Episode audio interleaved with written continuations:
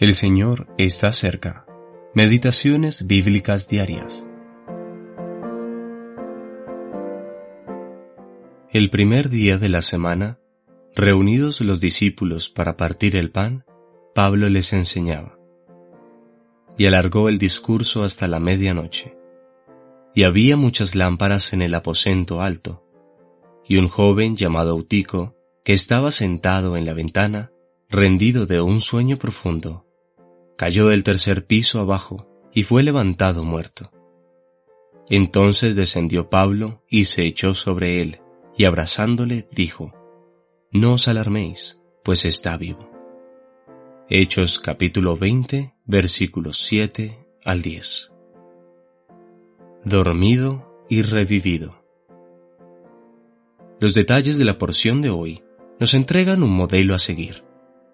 Pablo, acompañado por Lucas, el médico amado, se detuvo en Troas.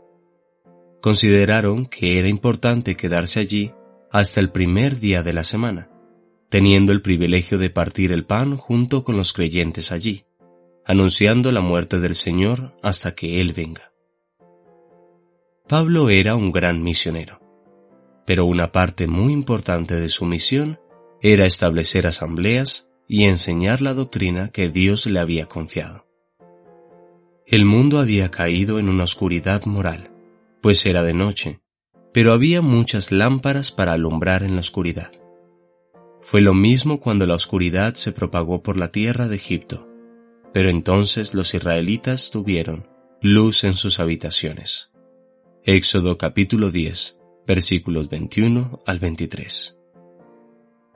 Pablo habló hasta la medianoche. El deseo de su corazón era edificar a estos nuevos creyentes en la fe. Este es un ministerio muy necesario en la actualidad. Entonces Eutico, rendido de un sueño profundo, cayó desde el tercer piso y fue levantado como muerto.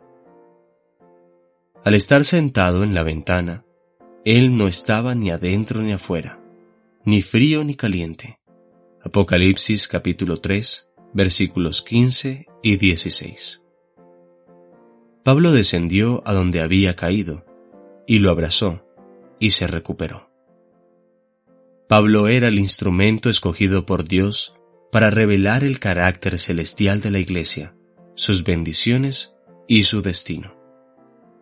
Cuando abrazamos estas verdades en nuestro corazón, somos restaurados y levantados cuando estamos rendidos de un sueño profundo, y somos elevados a un terreno más alto para dar un testimonio más brillante para nuestro Señor Jesucristo.